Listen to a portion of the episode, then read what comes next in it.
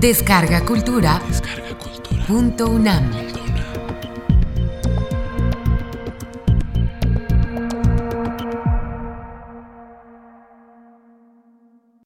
El momento unipolar y la era de Obama. Conferencia dictada por Noam Chomsky el 21 de septiembre de 2009 en la sala Nezahualcóyotl. In thinking about international affairs, it's useful to keep in mind several principles of uh, considerable generality and import. The first is the maxim of Thucydides uh, the strong do as they wish, and the weak suffer as they must. It has an important corollary.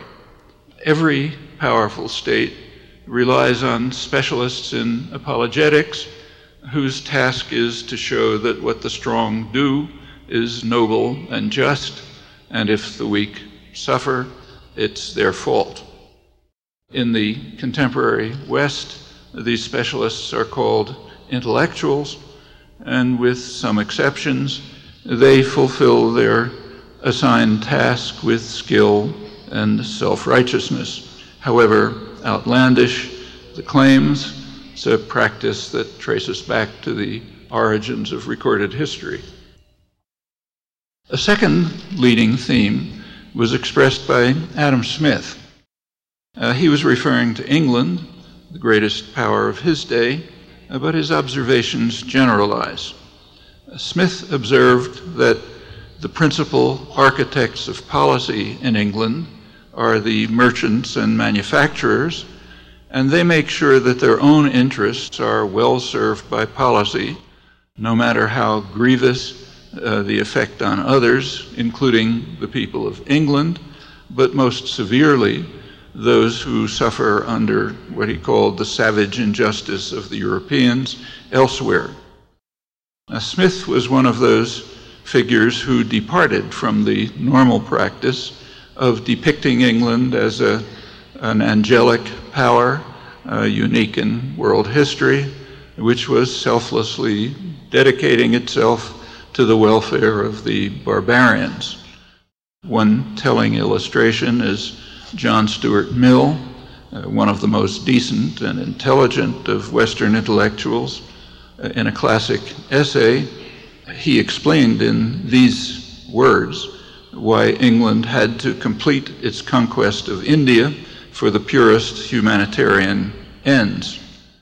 Uh, he was writing right at the time of England's worst atrocities in India, when the true ends of the further conquest uh, were to enable England to gain a monopoly of opium and to establish the most extraordinary narco trafficking enterprise in world history uh, in order to force China, with gunboats and poison, uh, to accept British manufactures, uh, which China didn't want.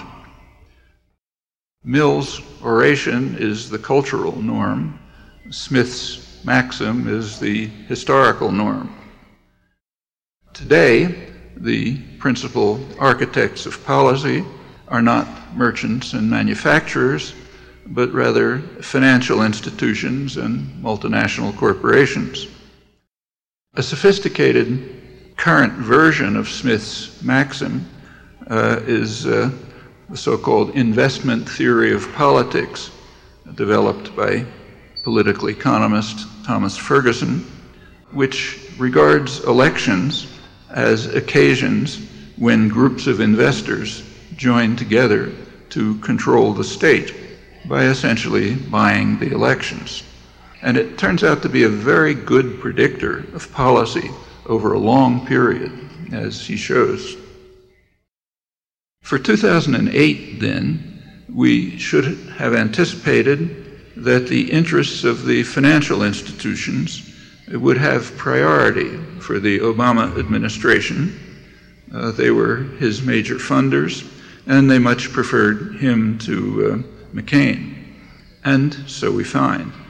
The main business weekly, Business Week, now exults that the insurance industries have won the struggle over health care, and that the financial institutions that created the current crisis are emerging unscathed and even strengthened uh, after an enormous public bailout, setting the stage for the next crisis, as the editors point out.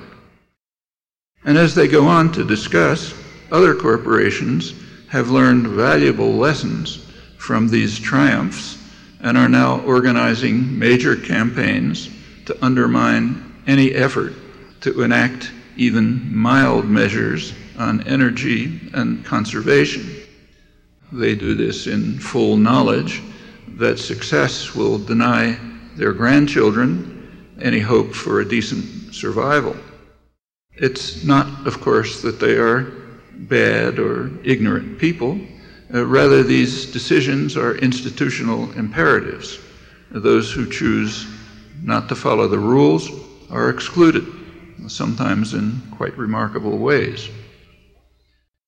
Elections in the United States are extravaganzas that are largely run by the huge uh, public relations industry, uh, which developed uh, a century ago in the freest countries in the world, uh, England and the United States, where popular struggles had gained enough freedom uh, so that the public could not uh, easily be controlled by force.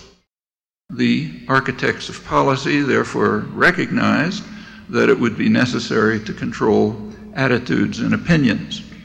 Control of elections is one element of the task. Uh, the United States is not what's called a guided democracy like Iran, where candidates have to be approved by the ruling clerics. In free societies like the United States, it's concentrations of private capital that approve candidates, and among those who pass through the filter, outcomes are almost always determined by campaign spending. Political managers are well aware that on issues the public often disagrees sharply uh, with the architects of policy. Accordingly, electoral campaigns avoid issues in favor of slogans, oratorical flourishes, personalities, and gossip. Every year, the advertising industry gives an award for the best marketing campaign of the year. In 2008, it was won by Obama, who uh, beat out Apple computers. Executives were euphoric. They exulted openly that this was their greatest success since they began marketing candidates as they do toothpaste and lifestyle drugs. It's a technique that took off during the neoliberal period, uh, beginning with Ronald Reagan. In an economics course, one learns that markets are based on informed consumers making rational choices. Uh, but anyone who has looked at a television ad knows that business devotes huge resources to creating uninformed consumers who make irrational choices. And the same devices that are used to undermine markets are adapted to undermining democracy, creating an uninformed electorate that will make irrational choices among a narrow set of options that are compatible with the interests of the two political parties, which are best regarded as competing factions of the single business party. And in both the business and political worlds, uh, the architects of policy have regularly been hostile to markets and democracy, except for temporary advantage. Of course, the rhetoric is different, but the facts are quite clear.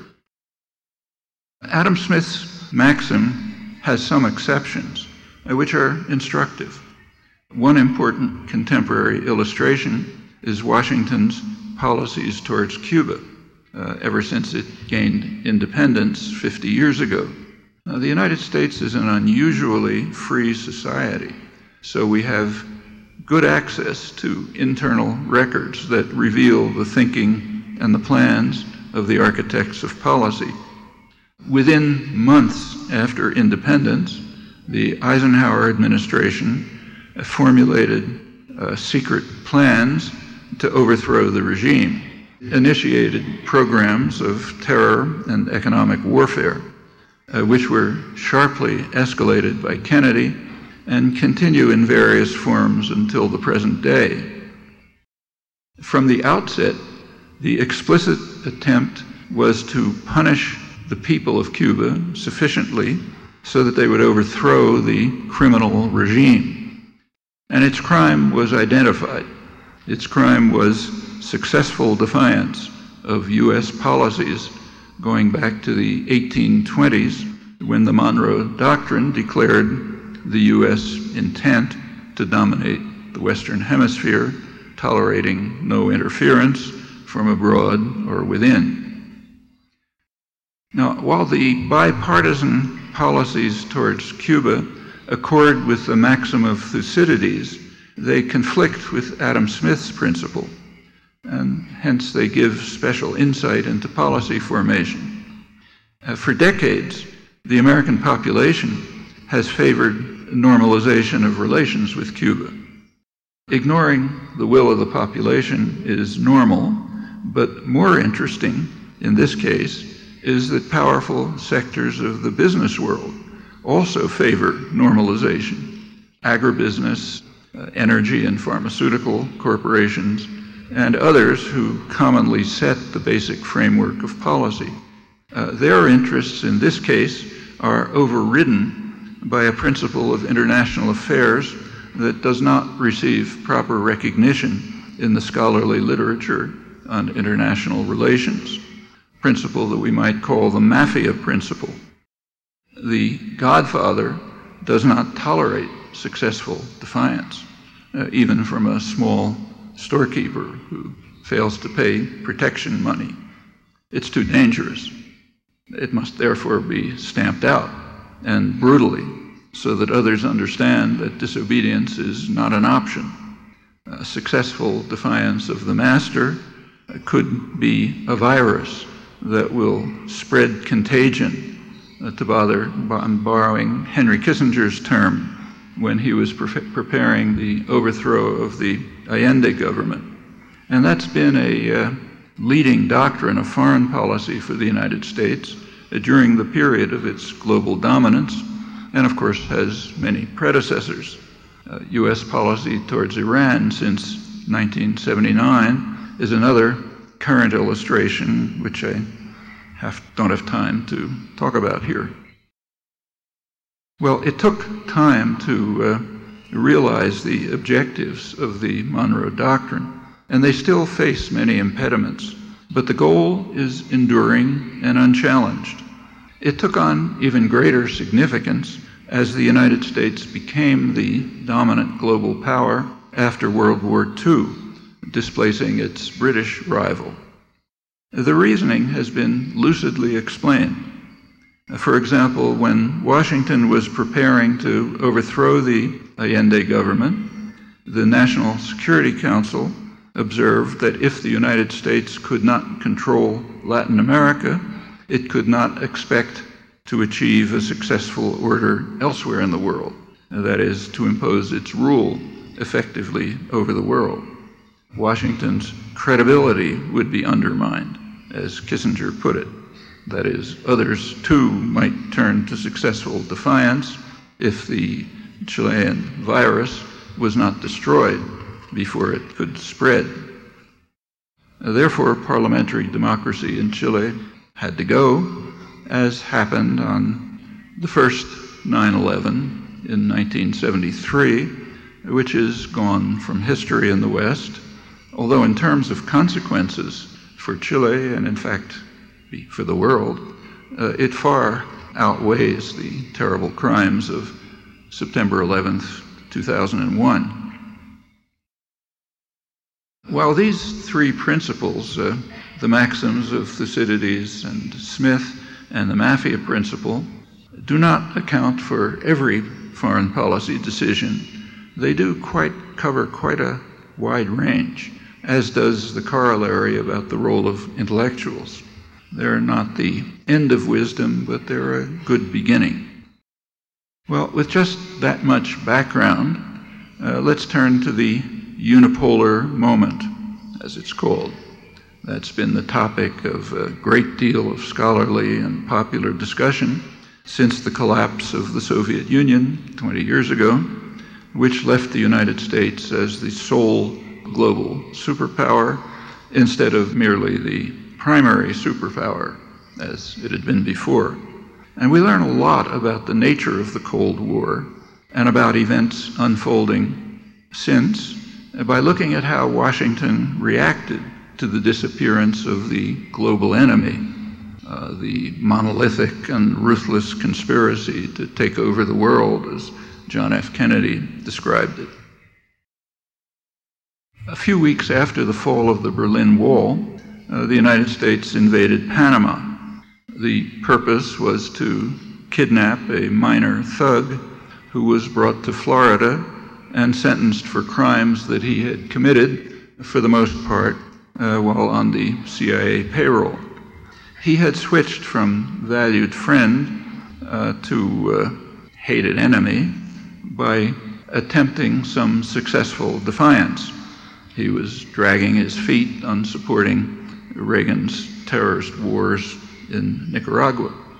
Uh, the invasion killed several thousand poor people in Panama, according to Panamanian sources, and it reinstated uh, the rule of U.S. linked uh, bankers and narco traffickers. It was hardly more than a footnote to history, but it did break the pattern in some respects. Uh, one was that a new pretext was needed. The global enemy was gone, and it was quickly supplied. It was the threat of Hispanic narco trafficking seeking to destroy the United States. Uh, the drug war had actually been declared by Richard Nixon, but it took on a new and significant role during the unipolar moment. The need for a new pretext also guided the official reaction in Washington to the collapse of the superpower enemy. Uh, within months, uh, the Bush, first Bush administration outlined Washington's new course uh, in brief, everything will stay the same, but with new, new pretexts. So we still need a huge military system, but for a new reason, what they call the technological sophistication of third world powers. Uh, we have to maintain what's called the defense industrial base. That's a euphemism for state supported high tech industry. Uh, we must maintain intervention forces uh, directed at Middle East energy rich regions, where the formal policy stated the significant threats to our interests could not be laid at the Kremlin's door, contrary to decades of deceit. All of this was passed by quietly, barely even reported, uh, but for those who want to understand the world, it's quite instructive. As a pretext for intervention, the drug war was useful, but it's much too narrow. Uh, so a more sweeping pretext was needed. And intellectual elites uh, quickly turned to the task and fulfilled their function. Uh, they declared what was called a normative revolution that granted the United States the right of humanitarian intervention as it chose for the noblest of reasons, uh, by definition. The traditional victims were unimpressed, put it mildly. High level conferences of the global south bitterly condemned what they called the so called right of humanitarian intervention, recognizing it for what it was. A refinement was therefore necessary, so the concept of responsibility to protect was devised in its place those who pay attention to history will not be surprised to discover that the Western powers exercise their responsibility to protect in a highly selective manner in strict adherence to the three maxims. Uh, the facts are disturbingly obvious and require considerable agility on the part of the intellectual classes. It's another revealing story that I'll have to put aside. Another question that came to the fore in the, as the unipolar moment dawned was the fate of NATO. The traditional justification for NATO was defense against Russian aggression. Uh, with the Soviet Union gone, the pretext evaporated. Now, naive souls who have faith in prevailing doctrine would have expected NATO to disappear as well. Quite the contrary NATO was quickly expanded. The details are revealing, both about the Cold War and about what followed, and more generally about how state policy is formed and implemented. As the Soviet Union collapsed, Mikhail Gorbachev made an astonishing concession. He agreed to allow a unified Germany to join a hostile military alliance run by the global superpower. Uh, even though Germany alone had almost destroyed Russia twice in the century, there was, however, a uh, quid pro quo. The Bush administration, this is Bush 1, uh, promised Gorbachev that NATO would not extend to East Germany, certainly not farther east. They also assured Gorbachev, quoting, that NATO would be transforming itself into a more political organization. Gorbachev also proposed a nuclear free zone from the Arctic to the Black Sea. That would be a step towards a zone of peace to remove any threat to Europe, uh, east or west. That proposal was dismissed without consideration. Clinton came into office shortly after and Washington's commitments quickly vanished. Uh, there's no need to comment on the promise that NATO would become a more political organization. Uh, Clinton expanded NATO to the east, and Bush number two went beyond.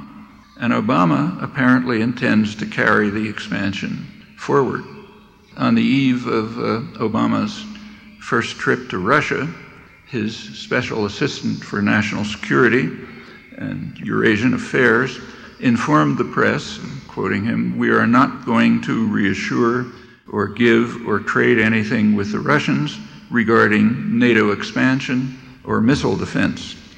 He was referring to U.S. missile defense programs in Eastern Europe and NATO membership for Ukraine and Georgia, both steps that uh, are understood by Western analysts to be serious threats to Russia and surely likely to inflame international tensions. A few days ago, the Obama administration announced a readjustment of its anti missile systems in Europe. That read, led to a great deal of commentary and debate in the media. And as in the past, the commentary skillfully evaded the central issue. The systems are advertised as defense against an Iranian threat, but it is, that cannot be the case. Uh, the, the chance of uh, Iran launching a missile attack is about at the level of uh, an asteroid hitting the Earth. Iran would instantly be uh, incinerated in response. The purpose of the U.S. Uh, interception systems is to prevent any retaliation to a U.S. or Israeli attack on Iran. Uh, Anti missile systems are, in fact, a first strike weapon, and that is understood on all sides. Uh, but that's one of those facts that's best left in the shadows, so it's ignored. Well, returning to NATO, uh, its declared jurisdiction by now is even more expansive than the Russian borders. Obama's national security advisor, Marine Commandant James Jones, he urges that NATO should move to the south as well as to the east uh, so as to reinforce U.S. control over Middle East energy. General Jones also advocates what he calls a NATO response force, which will give the U.S. run military alliance, quoting, much more flexible capability to do things rapidly at very long distances. That's a goal that the United States is working hard to achieve now in Afghanistan. Uh, the NATO Secretary General, Hoop Scheffer, informed the NATO conference that NATO troops have to guard pipelines that transport oil and gas that's directed for the West, and more generally, they have to produce sea routes used by tankers and other crucial infrastructure of the energy system. Now, that decision spells out more explicitly the post Cold War policies of reshaping NATO into a U.S. run global intervention force with special concern for control over energy. Uh, presumably, the task includes protection of a projected $7.6 billion pipeline that would deliver natural gas from Turkmenistan to Pakistan and India, running through Afghanistan's Kandahar province, where Canadian troops are deployed. The goal, I'm quoting, is to block a competing pipeline that would bring gas to Pakistan and India from Iran and to diminish Russia's dominance of Central Asian exports, quoting the Canadian press, which realistically outlines some of the contours of the new great game in the region, uh, to which the U.S. run international intervention force, called NATO, uh, is to be a major player.